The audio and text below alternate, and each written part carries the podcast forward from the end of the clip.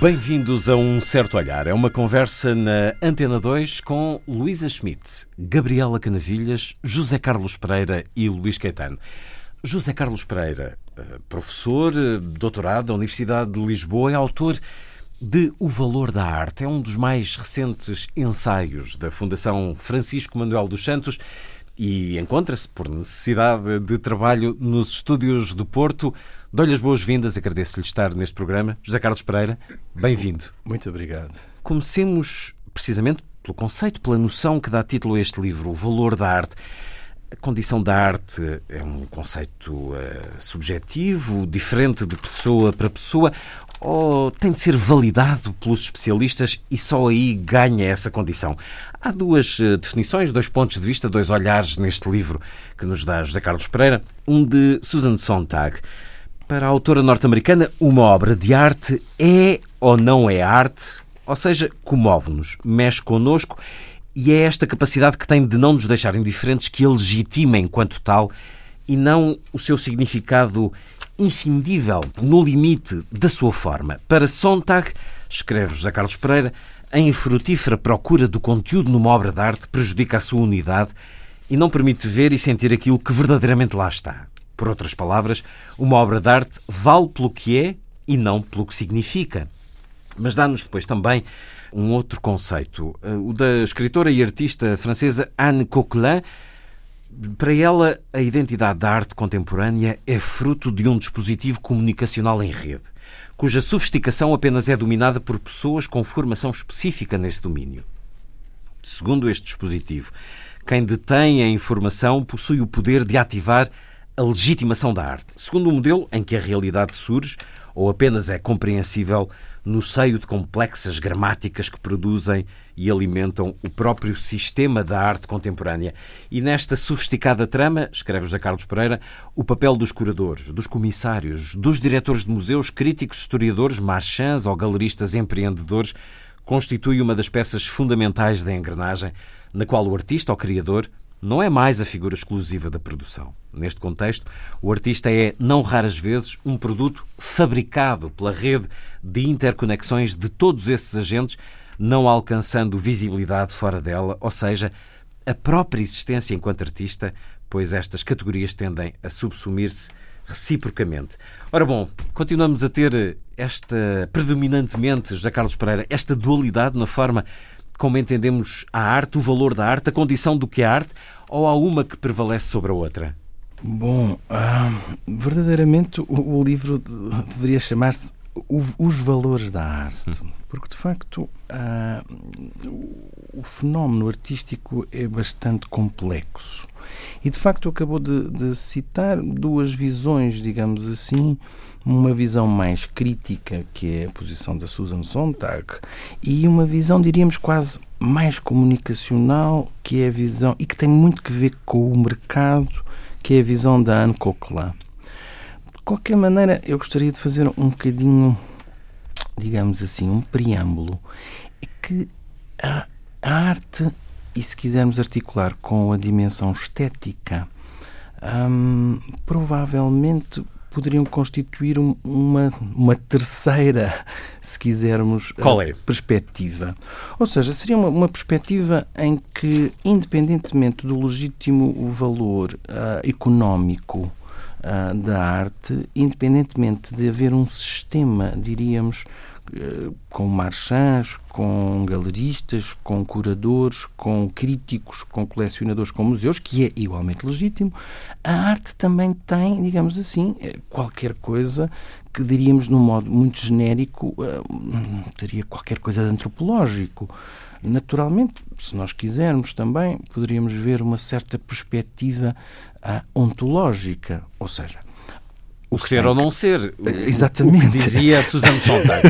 Bom, no caso da Susana Sontag, se nós quisermos uh, acompanhar justamente a enunciação que acabou de fazer, nós podemos dizer que a, posição da Sontag é uma posição crítica, não é? O que a Sontag diz, bom, uh, temos de ter cuidado no sentido em não, não substituir a obra de arte por uma espécie de... Por uma fabricação. Por uma fabricação ou por uma interpretação que muitas vezes pode não coincidir com essa obra de arte, não é? De, mas, enfim, a outra visão de Coquelin também diz que é, muito, é fácil fabricar, assim os certo, agentes do meio certo, uh, certo, o façam. Certo, e nós poderíamos dizer que um, numa sociedade plural e democrática um, pode ser legítimo, desde que não se infrinja a lei, uh, constituir um sistema de, de rede que possa promover um artista. Bom, a questão aqui está em que provavelmente um dos modos de contrabalançar essa suposta hegemonia um, do próprio mercado através desse sistema será uma educação artística, será uma relação, bom, diríamos, mais autêntica com a, com a obra de arte.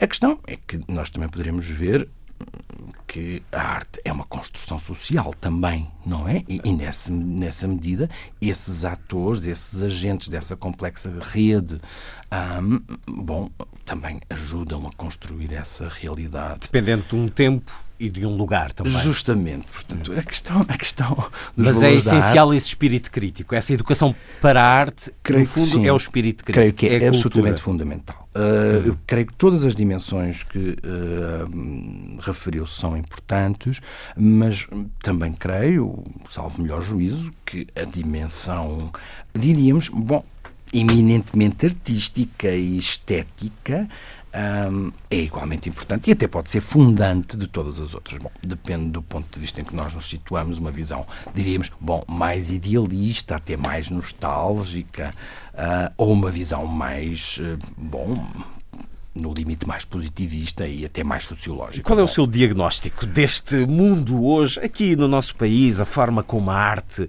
eh, surge, é reconhecida, é tratada, é negociada, é divulgada?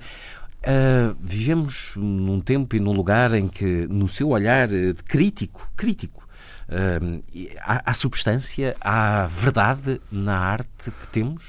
Bom, nós temos que também contextualizar um bocadinho. Um a questão que acabou de colocar. Nós temos que ver que eh, o mercado, como nós o entendemos hoje, não existia, não é? Antes dos finais dos anos 80 havia um mercado relativamente fechado, quer dizer, não era bem um mercado, havia algumas galerias, alguns colecionadores, a produção da arte também tinha as suas especificidades. A partir da abertura dos finais dos anos 80, em termos de mercado, e depois anos 90, um, nós vamos assistir a uma complexificação crescente um, do sistema, se quisermos, da arte e particularmente da arte contemporânea, em que começam a surgir críticos, digamos assim, já afiliados também numa corrente mais, bom, mais universitária, uh, mais relacionada inclusivamente com a, a posição e a, a, linhagem fundada pelo Clement Greenberg. Um, isso, ou seja, começou a fazer-se uma crítica menos impressiva, não é? Uma crítica, diríamos, bom, com todas as, as, as aspas, uma crítica mais científica. Uhum. Naturalmente que nós assistimos a um boom de colecionadores nos anos 90, assistimos a um boom de produção de arte contemporânea. À entrada de empresas, nomeadamente, entrada de empresas, nomeadamente bancos, no, portanto, no colecionismo e no investimento. Tornou-se um bem apetecível. Eu creio que, por por si só não, há, não é nenhum mal, antes pelo contrário. A questão depois, e o livrinho também creio que fala um pouco e alerta, fala um pouco disso e alerta para esses aspectos. Quer dizer, a questão é, em princípio não é mau, depende agora dos usos, não é, que se vai fazer dessa mesma coleção. Eu creio que o panorama da arte contemporânea uh, em Portugal é muito promissor e, e a arte contemporânea uh, que se produz em Portugal, hum, creio ser eh, de, de, enorme valor. Enorme valor. Vamos lá abrir então a conversa. Uh, para esta pergunta tão simples, perguntas uh, simples, o que é a arte? Uh, como Gabriela Canavilhas, para ti, o que é a arte e como é que avalias a arte contemporânea hoje no nosso país? Bom, isto é, só a pergunta o que é arte, só ela já é todo um Numa programa. frase. É só ela contemporânea. Bom, isto já é outra, outra questão, porque se- a, a pergunta o que é arte é demasiado complexa para respondermos assim a brincar e a Hum, Nem sei se há resposta. Porque é uma pergunta muito séria. É uma pergunta demasiado séria para brincarmos com ela. A arte é eh, a transformação que o ser humano consegue fazer um material em que expressa, eh, expressa o seu pensamento intelectual da material, na materialidade. E isso é algo eh, de uma seriedade que importa responder com calma e com. E com, e com Há uma com grande complexidade, profundidade. mas naquelas duas Agora, definições que eu dei inicialmente. Agora, no que respeita à contemporaneidade, e talvez ajudando aqui um bocadinho o nosso convidado, na dificuldade de- de- que esta temática comporta, a verdade é que a arte contemporânea é a arte do nosso tempo. E a arte do nosso tempo, toda ela, ah, carece, ah, ou, melhor, transporta consigo a complexidade da leitura, porque ela não tem a distância que o tempo obriga, ou, ou que o tempo permite, para uma avaliação. ah, com- por uma avaliação que o tempo ajuda a construir e ajuda a sedimentar para, eh, para uma aferição para a qual eh, contribuem muitos outros fatores que advêm da própria distância. E, e- e, portanto, por ser eh, eh, contemporânea dos próprios críticos, por ser contemporânea dos, dos próprios fruidores, eh, essa proximidade torna muito difícil essa avaliação. Sendo que a criação em tempo próprio eh, é também uma, uma criação que rompe eh, as linguagens que se consomem no momento e que, portanto, abre caminho para o futuro e, portanto, necessariamente é disruptiva de, de- daquilo que se constrói no momento. E, portanto, lança eh, certamente eh, sinais para o futuro e lança propostas eh, de, de-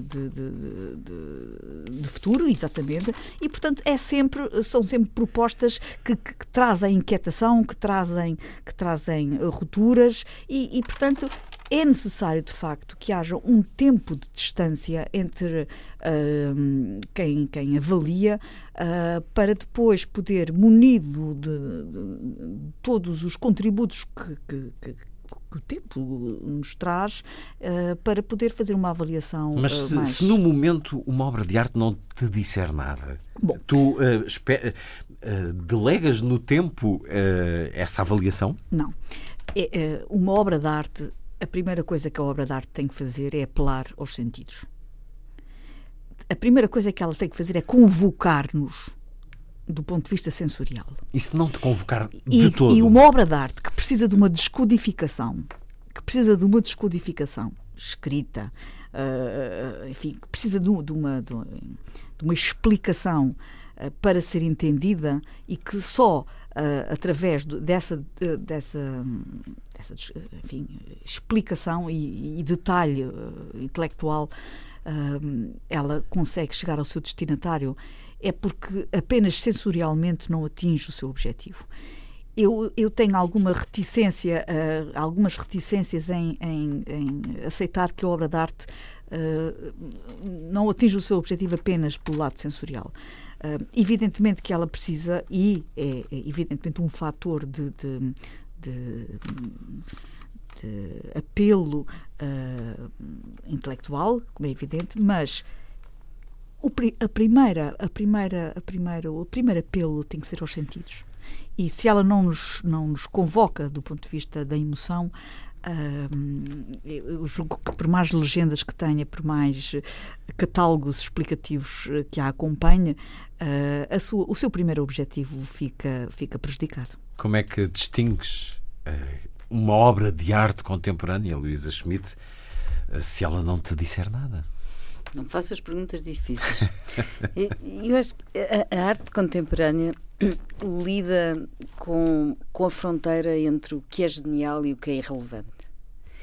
E às vezes o que é irrelevante torna-se genial, não é? Que é o, o urinol do, Sim, do- já lá vamos falar dele. Não, mas, mas, mas a a arte contemporânea interpela as pessoas dentro das suas cabeças, não é?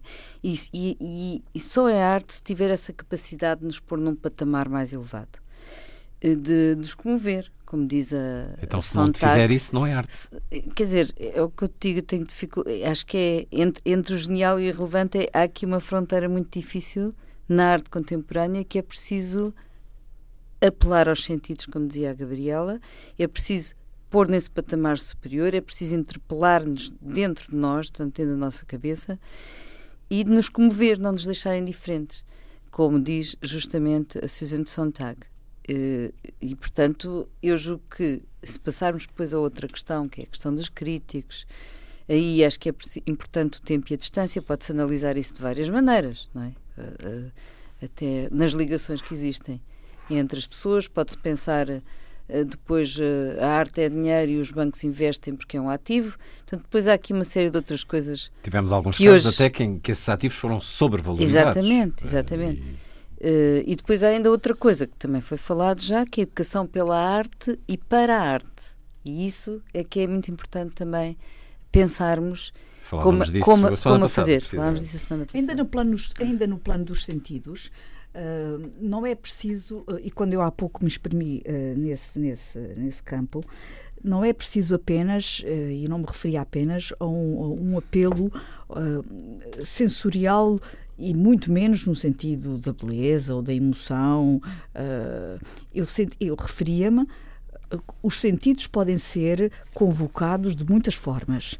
Um, o Jorge Berrac tinha uma frase que dizia Art is meant to disturb. A perturbação é também um, um, um apelo aos sentidos. E a perturbação uh, é. E a arte tem essa enorme capacidade de nos perturbar. E há muitas formas de nos perturbarmos, de nos alertarmos, de nos sacudir os sentidos. E a arte tem tido um papel absolutamente fundamental. E, e ao longo de toda a história da arte, e muito em particular no, no, nos últimos, nas últimas décadas, no último século, essa capacidade de nos perturbar é um dos grandes atributos da arte e, nomeadamente, da arte dos últimos tempos. José Carlos Pereira, há esse momento referencial para o questionar do valor da arte, que refere no seu livro e que a Luísa aqui referiu, do urinol que Duchamp assina e designa de fonte. Esse, esse momento decreta a morte do artista e, como escreve neste livro, a abolição da noção de arte enquanto saber fazer? Bom, uh, sem dúvida, mas uh, nós começamos a perceber um bocadinho a complexidade do, do fenómeno e a Gabriela, de facto, e a Luísa alertaram para isso. De facto, bom, sabemos todos que perguntar uh, acerca do que é arte ou não é arte provavelmente será tão inútil, não é? Ah, como sabermos ah, a hora da nossa morte, diríamos assim. Ah, quer dizer, pode dar algum jeito. Ah, não, a questão, a questão fundamental é esta, quer dizer, cada, e, e vem referido também um bocadinho no livro, que é cada tempo e cada obra responde a essa pergunta, não é? A questão do Duchamp coloca-se, digamos assim, num, num, num, território em que se fala da própria morte do autor, não é? Bom, há três hum, teorias mais ou menos referenciais, a do Bakhtin, a do Barthes e a do próprio Foucault, não é? Um, a questão do, do, do chá, creio que é uma questão geralmente pouco entendida, ou, ou pelo menos mal entendida. Bom, o do chá inicialmente parece que quer justamente rodar, hum, como diríamos, deslocar a questão justamente do saber fazer, mas mais do que isso, deslocar a arte de um território retiniano, óptico, digamos assim, da visão, para um território mais conceptual, não é? E é aí que talvez se una ao, ao, à tal diluição de um fazer oficinal, não é? Que a própria mão do, do artista poderia estar uh, e ficar uh, marcada no material da, da arte um, o que ele quer essencialmente é que haja um jogo com o, o espectador e esse regime visual se desloque para um regime, bom, diríamos, intelectual. A questão dos sentidos que a Gabriela invocou é uma questão importante. De facto, há vários modos de nos tocar. Bom, os sentidos como uma porta eventualmente para nós depois processarmos intelectualmente um conjunto de estímulos. Mas a questão do Duchamp ainda é mais funda do que isso, no sentido em que nós temos que fazer uma espécie de jogo, como eu dizia, entre o título, no caso concreto urinol, que se chama fonte, e a coisa que ele nos apresenta, que é um, um, dispositivo industrial, não é? Que os homens utilizam, não é? Para urinar. E, e, e esse jogo entre o, o, o, nome, diríamos assim, e a coisa, e a coisa, é que ativa, digamos assim, o próprio objeto, o objeto ativa e constitui o próprio objeto. Bom, Mas podemos estar de acordo quando uh, se pode referir que o mais importante uh, efeito da arte é o efeito transformador que a arte sem tem, dúvida, não é? Sem dúvida, O efeito transformador que ela tem E aqui estamos em, nós em a legitimar quem, Duchamp em quem efeito. com Sem ela, dúvida, em quem dúvida. contacta com ela. Mas nós poderíamos, ir, se me permite, ir mais fundo, então. E aqui uh, uh, encontraríamos algumas dimensões paralelas ou eventualmente an- anteriores e, e, quem sabe, posteriores às dimensões do mercado e às dimensões da comunicação. Ah, nós poderíamos ver numa experiência com a obra de arte, com o objeto estético, qualquer coisa de ontológico, se quiser. Ah, Bom, esta é uma das perspectivas que também aparece no livro. Qualquer coisa como há qualquer a experiência estética revela um fundamento da própria existência. Ah, isso é muito o, Heidegger, interessante. o Heidegger vai por aqui, como nós Isso é sabemos, interessante, não até é? porque de alguma maneira podemos dizer que cristaliza o seu tempo, não é? Justamente. cristaliza testemunhos do seu Justamente. tempo. Mas para, aí nós temos, para, para, para isso nós temos de estar situados num terreno, diríamos, bom, mais filosófico. Repare, pode vir um sociólogo e dizer, bom, eu estou em crer que a construção e a legitimação de uma obra de arte está essencialmente no território social, nas, nas, nas relações e nos tecidos, ah, ou nas tecituras eh, que, Ah, que mas temos aqui uma geram. socióloga. Temos aqui uma Bom, socióloga. Pois eu sei disso.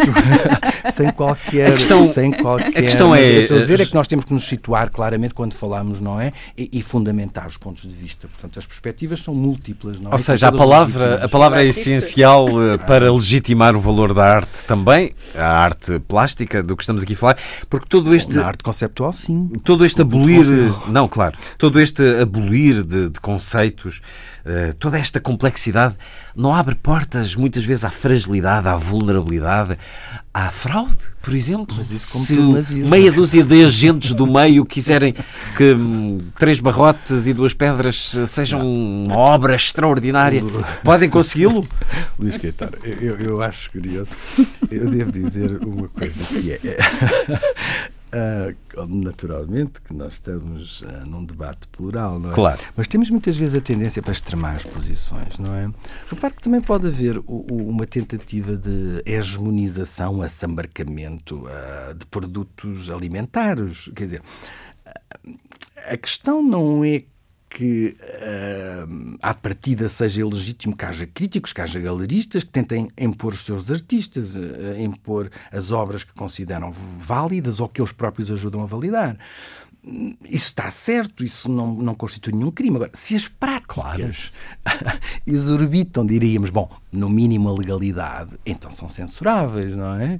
Ah, neste território também não, muitas vezes colocarmos a questão da imoralidade é bastante difícil, não é? claro que sim. Ah, e os museus têm feito bastante isso. Repara, eu gostava de dizer apenas isto, repare que hoje a arte, de algum modo, ah, é vista também como uma espécie de hum, elemento que ajuda a construir a imagem de um país, não é? Quer dizer, um país que tenha museus que sejam apelativos pela, pela, pelo acervo, pela coleção, pela arquitetura, etc, etc, etc. Ah, nós percebemos claramente que se tornam apelativos e, e esses elementos ajudam a construir uma imagem, bom, diríamos, positiva desses mesmos países. Portanto, a arte está sujeita a muitos inputs, digamos assim, e pode ser, bom, no limite, pode ser instrumentalizada e, como nós dizíamos há bocadinho, apenas uma formação artística e uma educação artística sólidas. Um olhar crítico. E um olhar crítico. Permitem Isso não há outro caminho, se me permite. essa discussão Desse aconteça. ponto de vista, não há outro caminho. Portanto, é suposto que nós nos interessemos mais, é suposto que nós participemos mais, é suposto que nós vejamos mais arte, porque de facto há uma dimensão também de uma certa analogia, porque a arte também tende a vir de dentro da arte. É uma discussão muito antiga se a arte vem da natureza, se a arte vem de dentro da arte, ou se, bom, também poderíamos dizer se a arte vem de dentro dos artistas. Bom, admitamos que, porventura, quem muita arte vir estará mais, mais habilitado, pelo menos a fazer Claro estas analogias, Claro não é? Ora, eh, é uma discussão de uma imensa complexidade, estamos a dizê-lo desde o início, e por isso o valor também deste O Valor da Arte, do seu livro, com uma notável capacidade de síntese a apontar e a atravessar diferentes aspectos, é o mais recente, um dos mais recentes ensaios da Fundação Francisco Manuel dos Santos, o valor da arte de José Carlos Pereira. E pegando já em várias coisas que aqui discutimos, olhemos alguma da atualidade no que a arte e a arte contemporânea diz respeito. O MAT foi inaugurado, o novo Museu de Arte, Arquitetura e Tecnologia abriu portas e vai ter entrada livre até março de 2017. Enquanto proposta museológica, tem muito pouco ainda, mas a arquitetura tem recebido elogios. A comunicação social foi muito laudatória, o público acorreu em força, sabemos-lo, vimos as imagens nos primeiros dias, mas há vozes críticas e por isso pedi-vos a opinião sobre o MAT, perguntando-vos sobre esta opção de abrir um museu que ainda não está preparado na sua substância museológica, ou pelo menos completamente uh, preparado. Pergunto-vos também sobre esta ocupação da zona ribeirinha e o vosso olhar à reação mediática e popular. Dei-vos este título da visão. A elegante concha criada pela britânica Amanda Levet é uma escultura arquitetónica que dizem pode redefinir o perfil da cidade. Uma pérola a descobrir na boa onda agora vivida na capital portuguesa. É com este tom profundamente elogioso que a visão uh, abriu o artigo sobre o mate. Já José Vitor Malheiros, no público, num artigo de opinião, escreveu Claro que me parece que faz sentido que uma empresa de eletricidade transforme em museu uma antiga central, como faz sentido que um banco exponha ao público as obras de arte em que investiu, em vez de as ter guardadas no cofre. Mas essas ações não podem substituir aquilo que deve ser a responsabilidade central da empresa. E uma empresa como a EDP, por exemplo, deve acima de tudo produzir eletricidade barata de forma sustentável, sendo campeã da aposta nas energias renováveis e na mobilidade elétrica. É simples. Por isso, é por isso tão lamentável que a EDP, conhecida pela prática reiterada de preços escandalosos, pelo recebimento indevido de rendas do Estado e pela suspeita de práticas de concorrência ilegais, apresente o seu luxuoso Museu de Arte, Arquitetura e Tecnologia como compensação bastante de todas essas tropolias em nome da sua responsabilidade social e que isso mesmo seja engolido com isque e anzol pela comunicação social e pelo Presidente da República. O artigo de opinião de José Vitor Malheiros no público. Luísa Schmidt, como é que olhas para o mate, para todas estas questões à volta do mate? Bem, a EDP um, criou a fundação há uns anos atrás e tem tido um papel importante nas artes, sem dúvida. Mas não tem tido, nem tem desempenhado um papel importante eh, e que é essencial naquilo que ela tem uma responsabilidade específica e que tem a ver com o que respeita às questões nomeadamente às, podia dizer as questões ambientais, porque tem a ver com as emissões e com a produção de eletricidade, mas sobretudo à consciencialização sobre as questões da energia. Há uma grande iliteracia em Portugal sobre a eletricidade e as questões energéticas. Uh, o que eles, e, e, isso, e eles têm um museu de eletricidade, que é aquela antiga fábrica de produção, que é muito interessante, é um edifício muito bonito. Muito pedagógica muito, também mas podia ser muito mais pedagógico, podia, ser, podia chamar muito mais a atenção uh, sobre todo. Há uma grande. Sabes que eh, nos inquéritos que temos feito, e eu tenho trabalhado bastante sobre esta questão, do conhecimento que as pessoas têm ou não sobre a produção, o que é que é o eletrão, o que é que é a energia, toda, toda esta área é uma área em que faz muita falta uma cultura pública. E, e aí a EDP podia fazer muito mais no seu museu. Ou seja, concordas é, com uh, José Vitor Malheiros? Não, não separas esta capacidade uh, mecenática, artística não, eu, da EDP da sua substância de uh, produtora de energia? Acho que as duas coisas têm que ser vistas. Hum. Acho bem o mecenato e o que faz na arte é meritório, mas também é preciso chamar a atenção para aquilo que não faz. É isso que eu estou a chamar. E é mais fácil, e eu critico, por exemplo, é muito mais fácil pagar a um pintor uh, para pintar o muro de uma barragem a amarelo, não é? como a EDP fez, uh, do que criar uma cultura pública sobre energia ou do que vir a ativar, por exemplo, o comboio do Tua, como já aqui falámos há, há pouco tempo. Ou vir explicar porque é que avança com uma barragem que esbarranca com uma paisagem classificada, ou seja, arte da natureza que é o caso do Douro Vinheteiro. No, no, estou a falar especificamente na barragem do Tua. Não é? Portanto, uh, é, é, isto, esta contradição que eu gostava de sublinhar. Por um lado, sim senhor, uh, temos ali uma obra de arte que é o próprio museu. Hum. Agrada-te a, a obra arquitetónica? É a obra arquitetónica. Agrada-te o lugar? O lugar, lá estamos. Portanto, é, é discutível, quando se falarmos do lugar, acho que é discutível, por um lado, o sítio, Belém já tem uma oferta, uma concentração de oferta cultural enorme e por outro o que lado pode ter vantagens. O por outro lado, o, se, se houver articulação Era preciso um plano de articulado para essa zona. Uh, mas, por outro lado, temos o rio, temos a zona ribeirinha, e eu aí estou muito na linha daquilo que, que o arquiteto Ribeiro Teles propõe no seu plano de Lisboa, que é o sistema de vistas, e o sistema de vistas eh, que, que, tem a ver com as sete colinas e a maneira como as pessoas conseguem espraiar o seu olhar até ao rio. Uh, a onda até nem é, de facto, não é o edifício muito elevado, tudo isso. É muito mais grave, por exemplo, o que eles fizeram, aquele, aquele edifício enorme que foi feito no Aterro da Boa Vista e que se vê todo, retira completamente a vista e essa ligação ao rio. Isso sim, é perto, é no 24 de julho e realmente faz ali um empardamento da nossa ligação ao rio. Um, mas, portanto, é sempre discutível aquilo que é uh, de, construído uh, na zona ribeirinha, que é outra das dimensões muito importantes do Plano Verde Lisboa de Ribeiro Teles, que é justamente essa devolução que tem vindo a ser progressiva da zona ribeirinha a, a, aos lisboetas, um, e tudo que a interrompa uh, é discutível. Neste caso do mate, eu acho o edifício que é bastante bonito, mas eh, eu diria que aqui estamos a, a EDP está a contribuir para uma cultura, uma cultura do pasmo, de pasmar, do pasmo no sentido da de pasmar, contemplação? do pasmo, do pasmo, não é? Uma coisa, é uma coisa de pasmar, em vez de ser uma cultura de ativação cívica que capacita a cidadania sobre a cidadania sobre a sua área, sobre a sua área que é a energia. Hum, é espetacular aquele edifício, tudo isso. O problema é fazer com que a sociedade civil fique mais apta para agir e conheça melhor esta questão de que ela se ocupa, que, que tem a ver com uma cultura científica à volta da geração de energia.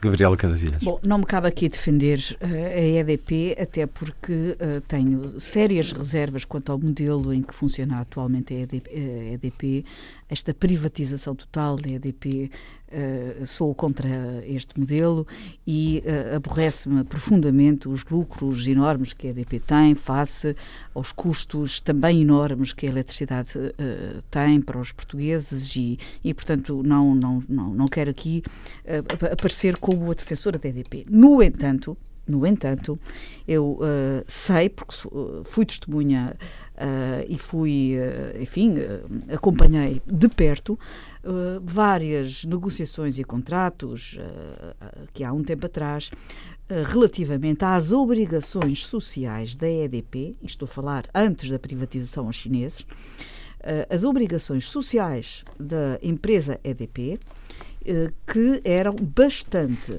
bastante determinantes no que respeita, eh, nomeadamente, eh, na área científica, na área da saúde e, uh, e eram de grandes montantes. Isto uh, porque, uh, enfim, direcionavam mais para essa área do que propriamente para a área cultural.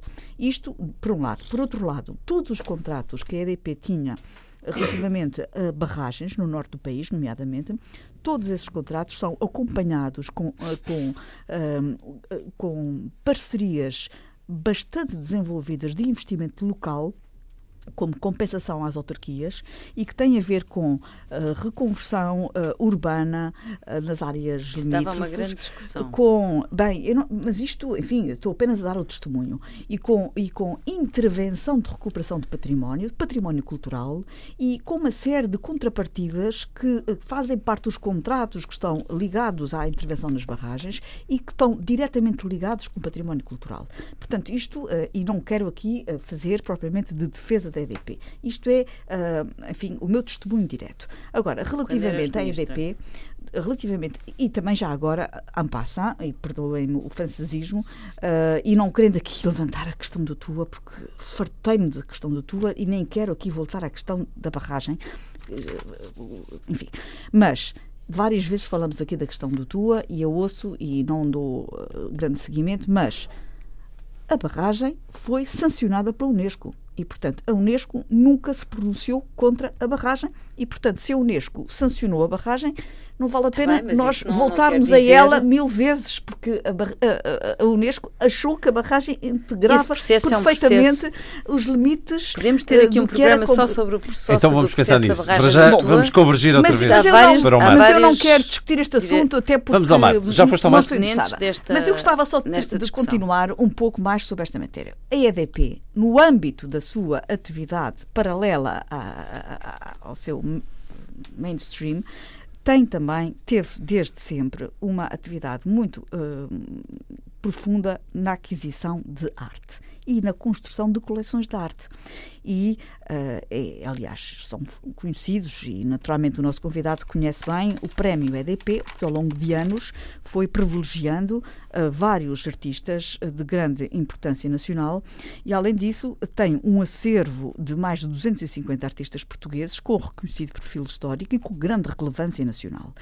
Para além disto, esta coleção que está neste momento no MAT integra também a coleção do Pedro Cabrita Reis, que é um acervo com cerca de 400 obras de 74 artistas portugueses. Enfim, é um conjunto de. eh, não tem, eh, enfim, grande quantidade, mas são, são princípios do coleção. É um princípio fundacional, digamos assim, do- para um acervo que, eh, enfim, de alguma maneira vai integrando aquela que já de si já é uma obra de arte, que é o edifício.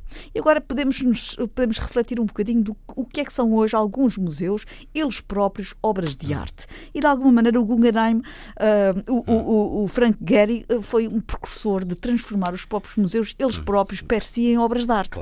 E isto é interessante porque eh, nós já temos alguns exemplos em Portugal. e Eu gostava aqui puxar um bocadinho a brasa ao meu lado açoriano e falar, por exemplo, do arquipélago Centro de Artes Contemporâneas na Ribeira Grande, na Ilha de São Miguel, que é um projeto da com a assinatura do arquiteto Mendes, eh, João Mendes Ribeiro, que eh, está neste momento finalista, é um dos seis finalistas do Prémio Internacional de Arquitetura do Royal Institute of British Architects e é já ganhou ah, vários grandes prémios internacionais, nomeadamente o Prémio FAD de Arquitetura, promovido, ah, promovido por Espanha, um grande prémio ah, também de Barcelona, de- outro grande prémio na décima Bienal Ibero-Americana de Arquitetura e Urbanismo. E, em 2015, ficou entre os 40 projetos selecionados para o Prémio Internacional, o famoso Mies van der Rohe. Portanto, estamos a falar de obras de arte que são os projetos arquitetónicos desenhados para acolher obras de arte. Portanto, entendes que o museu esteja inaugurado e aberto, mesmo que não tenha a sua substância museológica Ele próprio já, é uma obra de arte e está a iniciar um processo de acolhimento de, de- de- de obras de arte em que o, o- o início já são duas coleções, a coleção EDP e a coleção do Pedro Cabrita Reis. E hum, eu julgo que. Mas uh, qual é o programa museológico? Ainda não disseram qual era o programa museológico. mas eu julgo que. Qualquer museu tem que O eixo ajuda um Belém, o eixo ajuda Belém, que vai desde os Jerónimos até quase ao Museu do Oriente e que passa pelo CCB, pela, pelo Museu de Arqueologia, pelos COS, pela Cordoaria, pela Etnologia, enfim, por uma quantidade grande de, de- de- de museus, é de facto um eixo privilegiado da nossa cidade, que só tem a ganhar com mais esta oferta museológica, que ainda por cima tem uma qualidade arquitetónica subejamente elogiada e que só vai trazer mais valias à nossa cidade. José Carlos Pereira, o seu olhar sobre o mate. Bom, eu devo dizer, e espero que não fiquem muito espantados, eu ainda não visitei o mate, não é? Não, não ficamos nada espantados. Então, tem tão poucos dias. De qualquer modo, ahm, eu subscrevo um bocadinho o que disse a Gabriela, mas gostava de frisar dois aspectos. O primeiro é, a, digamos assim, a responsabilidade social da própria EDP e, portanto, ter um museu, ter duas coleções ah, e, portanto, não há de ser por falta de acervo que não onde fazer a programação e tem gente competente para isso, não é? Tanto na Fundação como à frente do próprio museu. Essa é uma questão. A segunda questão é a questão relacionada com, digamos assim, eh, o, papel da EDP como produtora e, comercializadora de energia. Esse é um papel sobre o qual eu não me pronuncio. Naturalmente também sou consumidor, não é? E, portanto, tenho alguma noção Também se queixa do do valor que da fatura. sido- do que tem É sido quase um monopólio. Justamente, nós sabemos, mas aí nós temos que, de algum modo, separar as questões, como eu dizia, e, e ter noção de que deverá ser o regulador, não é? E, em última instância, o Estado, que tem, portanto, é sendo uma, uma empresa privada, mas uh, sendo o Estado, digamos assim, uh, uma entidade que no limite tem, digamos assim, o dever, não é, não só moral, mas também legal, digamos assim, justamente para impedir práticas de monopólio que, tanto quanto sabemos, claro. em Portugal e é na União Europeia são proibidas. Portanto, eu sobre essas questões não me pronuncio no sentido em que tendo a respeitar também e a acreditar que, posso ser ingênuo, mas acreditar que o tempo, por vezes, acaba por ajustar as coisas. Mas, Eu na sua opinião, o mate vem acrescentar valor à Sem oferta, dúvida. É muito positivo. do país, da não, cidade? Justamente. Eu creio que é muito positivo que haja mais um museu, como já foi dito,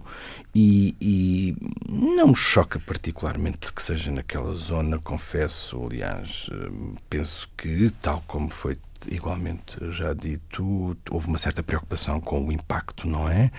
visual e com, com as próprias cotas do, do, do, museu, no sentido de não impedir demasiado essa, ou não criar o tal parede entre a cidade e o rio, mas essencialmente eu penso que é bastante positivo que a, a EDP, malgrado todas as atitudes comerciais eventualmente empresariais que possa ter que corrigir, eventualmente, um, creio que é louvável que tenha um museu e que tenha trazido responsáveis que poderão, uh, sobretudo também, reparem, um, sublinharem a importância e o valor, voltamos à, à, à palavra valor, o valor da arquitetura portuguesa, que tem sido e como também já foi dito pela Gabriela, né, tem sido muito elogiada, tem ganho imensos prémios e creio que pode ser justamente uma das atividades, bom, considerando naturalmente a arquitetura como arte, poderá ser uma das práticas artísticas contemporâneas que, que tem distinguido e poderá continuar a distinguir Portugal. Portanto, desse ponto de vista,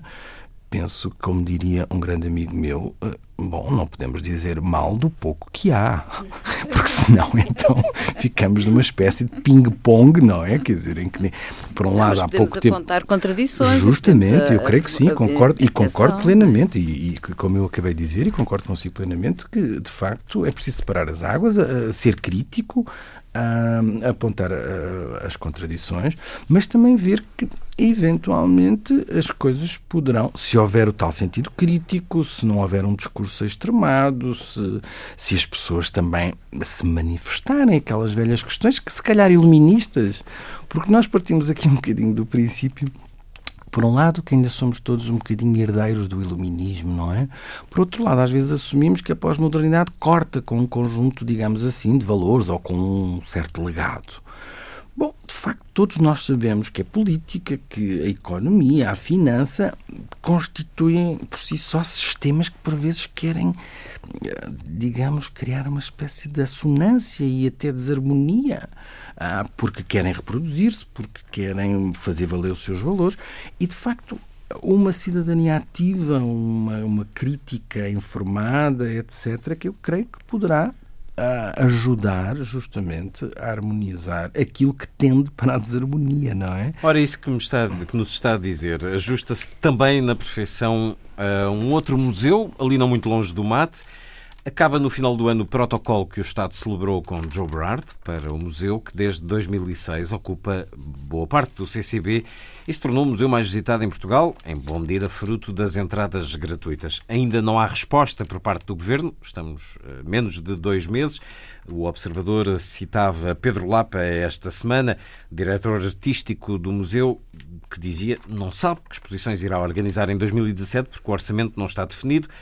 O Ministério da Cultura esclarece que as negociações decorrem com tranquilidade e que não comenta declarações de quem não acompanha o processo, mas há claramente aqui alguma tensão, porque o diretor artístico diz que o assunto já deveria estar resolvido há muito tempo e uh, que tem que perguntar ao Ministro quando é que as coisas se decidem, porque é lá que está é nesse gabinete que está a decisão. Bom, uh, Gabriela Candavilhas, a questão do Museu Berardo uh, terá certamente também passado pelas tuas mãos, enquanto responsável por esta pasta.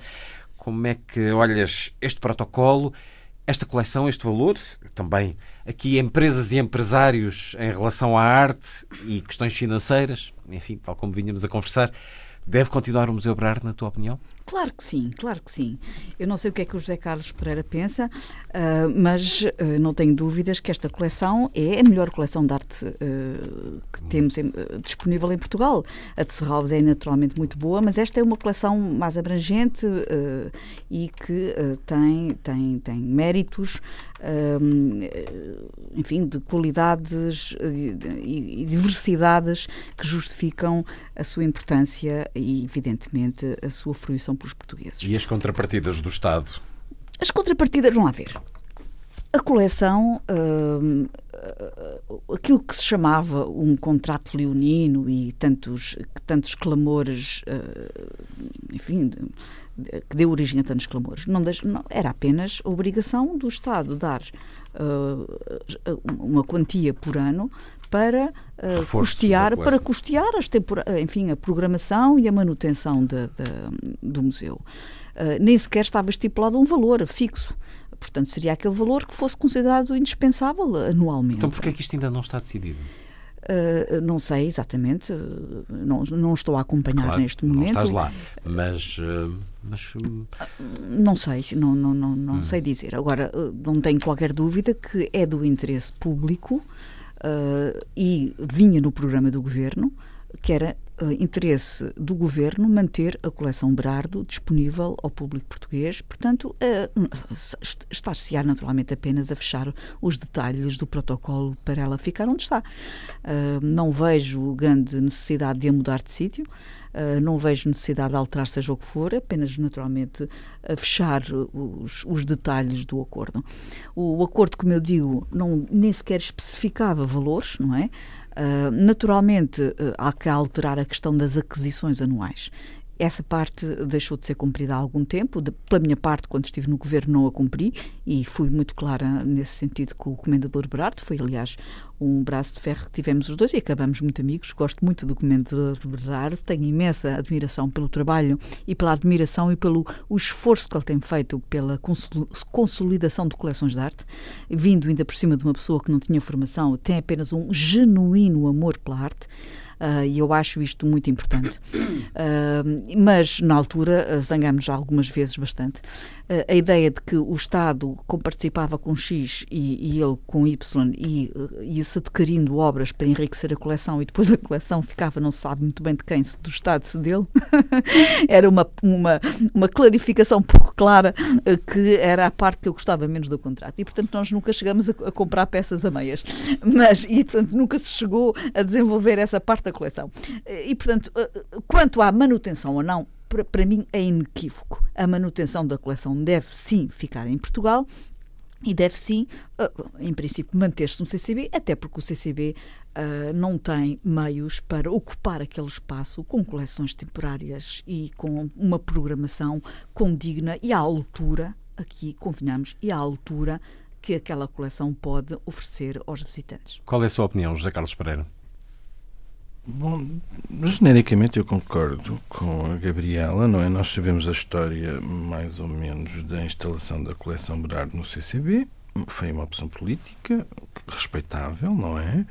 Poderíamos dizer que hum, desvirtuou eventualmente o programa inicial, que é o CCB foi criado para ser um centro de produção e de apoio e da exposição da arte contemporânea, nacional e internacional a partir de certo momento optou-se, e eu creio que bem, tendo em conta justamente algumas dificuldades de gestão do próprio equipamento cultural CCB, aliás, essa é uma das questões também que eu devo dizer que tem levantado imensos problemas, nomeadamente nas autarquias, é que há uns anos e eu creio que, de modo positivo, criaram-se muitas infraestruturas. Exatamente, o que foi extremamente positivo para fixar pessoas, para criar uma. Polos assim, culturais? Justamente, e, sobretudo, para, para acabarmos com uma certa e tendencial macrocefalia de Lisboa e do Porto, não é? Temos que admitir. Muito tem sido feito justamente para descentralizar e depois de esses equipamentos estarem reabilitados ou construídos de raiz, colocava-se o problema. Bom, e agora o que fazer com eles? Tem havido também algumas boas opções na itinerância, não é? De espetáculos, artes performativas, exposições. Mas no caso concreto da coleção Berardo, eu creio, e como disse a Gabriela muito bem, quer dizer, a coleção Berardo é uma excelente lição da arte moderna e contemporânea. E, portanto, não só nacional como internacional. Com autores que não, não temos noutro que lugar não no temos, país. e, portanto, é, é, proporciona um contacto com, justamente com esses autores, nomeadamente ao nível de escolas, de estudantes e das, da população em geral. E eu creio como disse a Gabriela uma vez mais, que é de manter, no sentido em que também, paralelamente, dentro de um, de um esforço louvável, o CCB tem no caso da música, que o Luís Caetano saberá seguramente muito melhor que eu, tem feito um bom trabalho uhum. e tem colmatado a tal lacuna que se gerou pela instalação da coleção Berardo, a lacuna que seria, a, portanto, não expor arte contemporânea, mas tem feito isso, com, nomeadamente com exposições de arquitetura portuguesa, não é? Luísa Schmidt, e no entanto, eh, este processo está claramente atrasado, esta renovação do protocolo. Porquê? E já que está atrasado. Vais dar o teu está, contributo. Eu vou dar um contributo, pode atrasar um bocadinho mais.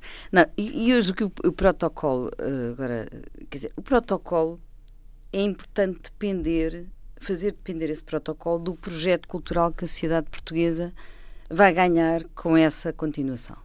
O que é que eu quero dizer com isto? Há bocado falava-se das redes de centros culturais. Eh, nós sabemos o que é que as redes destes centros culturais muitas vezes fazem, é está patente ao público algo, não é? Mas estar patente ao público é o grau zero das coisas. Depois, o que falta muitas vezes é o elo de ligação à sociedade. E, portanto, eu gostava de uh, perceber um, muito bem, volta, tanto pode ser uma coisa da coleção Berardo que está ali só para ocupar, ocupar, o espaço e ocupar bem, como vocês dizem, e estão mais dentro disso do que eu, como, mas eu gostava de perceber melhor qual é a ligação, qual é o plano que se faz para os públicos, ou seja, para as escolas, para as juntas de freguesia, para as comunidades, para enriquecer a sociedade portuguesa. É para isso que serve uma coleção destas. Eu gostava de perceber melhor e, de, e que neste novo protocolo ficasse explicitado de uma forma mais evidente qual é o projeto cultural existe que esta coleção promove. Existe, existe, uma boa ligação pedagógica para os jovens, excelente, para as crianças, sim, em termos do Museu Berardo e de vários eu, museus. São de vários museus, agora estou a falar disso. Mas no Museu mas uma questão, uma questão, uma coisa são as visitas, outra coisa são os, os sim, públicos. Sim, mas há, é? há, há, mesmo atividades específicas para os mais novos. Eh, então que isso seja mais divulgado. Pelo menos assisti a algumas. E que isso seja mais, essa articulação, se, se existe ainda bem, acho que é muito importante nós todos sabermos como é que uh, essa ligação se vai continuar a fazer, porque uh, o que interessa é enriquecer a sociedade portuguesa uh, para conseguir perceber melhor e aprender melhor a arte.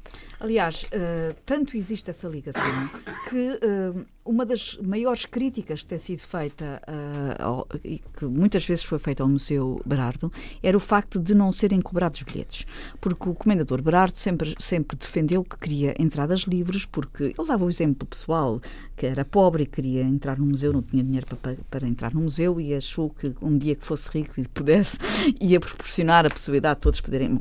Há aquele lado daquela história pessoal, seja como for, é uma história. Uh, não vais dizer como vê. Não, não. não vou dizer isso, que é transponível, é, é, é, transponível para, para a realidade pessoal do, do, do comendador. E é louvável. E lá fora e é existem casos vários assim. E, e, a verdade é que ele uh, tem feito esse, a questão de que o museu seja uh, aberto ao público sem bilhetes. Aliás, eu própria defendo e defendi com algum prejuízo político que os museus deviam ter entrada livre em Portugal, os museus públicos, porque há outras formas de dias, não é? Dias de porque há outras livre. formas de se poder ter rentabilização uh, e, e, há outros mecanismos claro. de rentabilizar Neste momento existe o primeiro domingo de cada mês. E isto consegue uh, o, o, governo anterior acabou com isso e não sei se este governo já conseguiu repor os não, domingos primeiro, todos. o primeiro domingo de cada Pronto, mês. Mas antes no nosso tempo havia todos os domingos era entrada livre para as famílias portuguesas.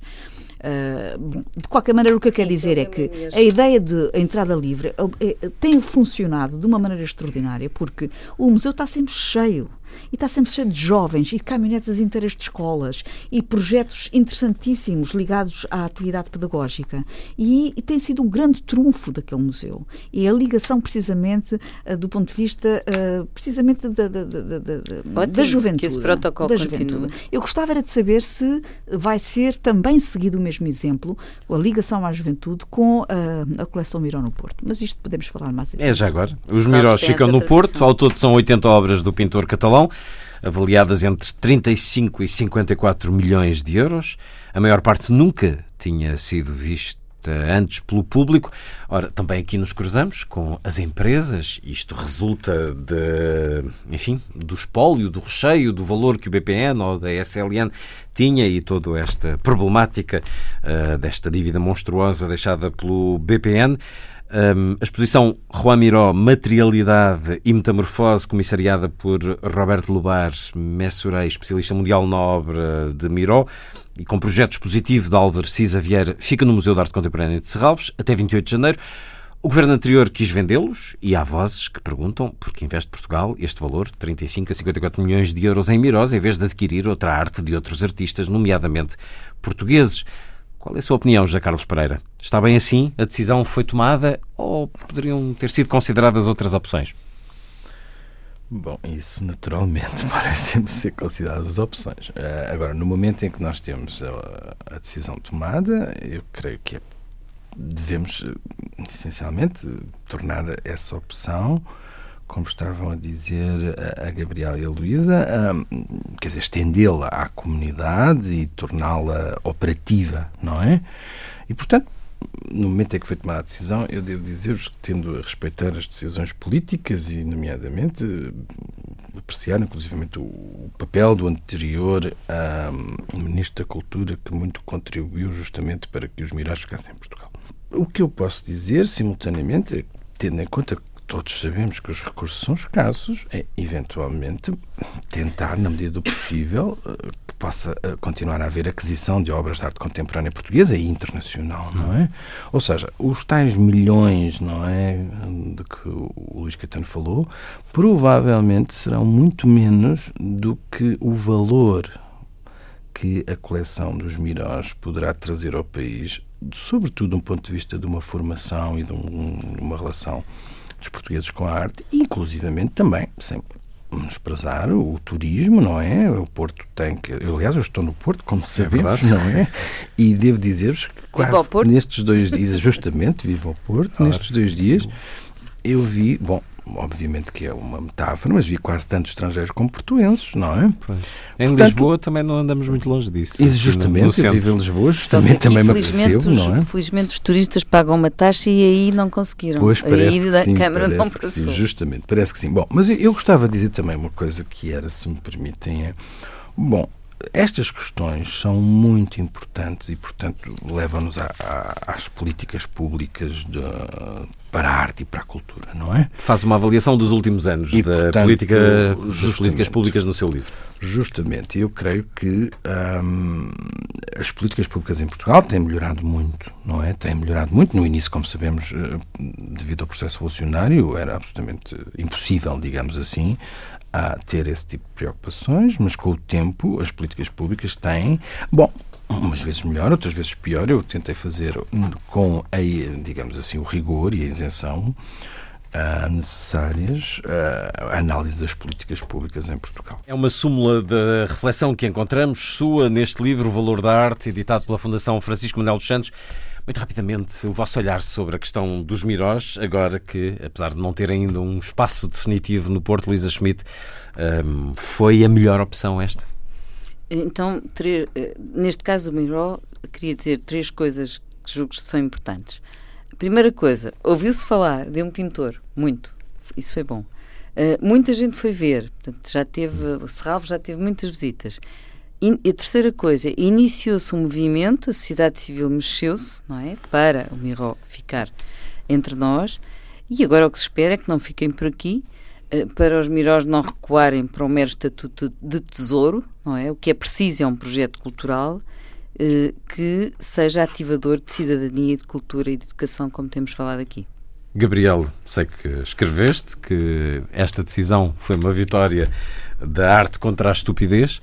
Um, não havia outras opções? Uh, o valor dos Mirós não poderia ser útil para a aquisição de outras obras, de outros autores? É sobre esta matéria podia ficar aqui a falar uma hora, como sabes, Temos que é? fazer vários programas. É, é, porque todo este assunto foi despoltado precisamente pelo, pelo, pelo como dizia a Luísa muito bem, pelo um movimento cívico que recolheu mais de 10 mil assinaturas e que chegou ao Parlamento e a partir daí um grupo de cinco deputados do PS, nos quais eu me incluo, começamos a, a levantar uh, politicamente esta matéria e fomos nós que fizemos a primeira providência cautelar e fui eu que andei ao telefone a falar com a Christie's para Londres e que travamos o leilão da Christie's. E, portanto, tudo isto foi realmente iniciativa, enfim, nossa e eu estou muito orgulhosa do trabalho que tivemos com isto e das iniciativas quer políticas dentro do Parlamento, quer jurídicas fora do Parlamento, que levaram uh, a, a, parar este processo,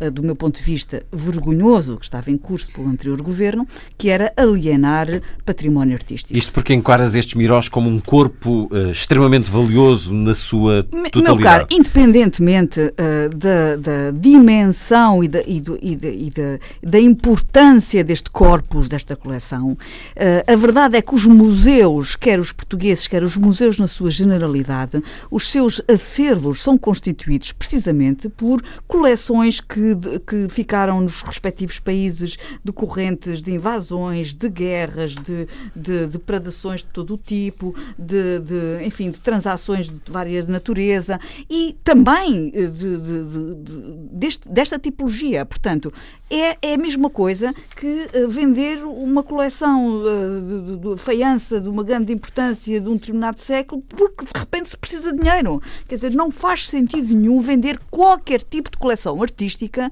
que esteja em Portugal. A arte é intemporal, tem, eh, tem valor para além do material, tem valor imaterial. Por isso é que se chama obra de arte. E, portanto, não há nenhuma razão para, em Portugal, que é tão, o nosso país, que é tão escasso nos seus acervos museológicos, que foi, já foi depauperado e roubado ao longo das invasões francesas, ao longo dos terremotos, ao longo de todas as, as, as vicissitudes que passaram na nossa história, não faz nenhum sentido uh, vender qualquer tipo de coleção de arte que pertence ao Estado. Esta coleção pertence ao Estado, não tem que ser vendida, tem que ser posta ao serviço da educação cultural dos portugueses. E, portanto, nós vencemos esta batalha política, vencemos esta batalha jurídica e, uh, só para esclarecimento do José Carlos, com muita amizade que tem pelo João Soares, uh, ele não teve nenhuma uh, decisão nesta matéria. Esta matéria estava já consignada no programa eleitoral do Partido Socialista, portanto, foi uma decisão política do governo. Foi um certo olhar. Com José Carlos Pereira, autor de O Valor da Arte, um dos mais recentes ensaios da Fundação Francisco Manuel dos Santos, que esteve connosco a partir dos estúdios do Porto. Muito obrigado, José Carlos Pereira. Foi um gosto. Muito obrigado também. Luísa Schmidt, Gabriela Canavilhas e Luís Caetano, assim os desejos de uma excelente semana.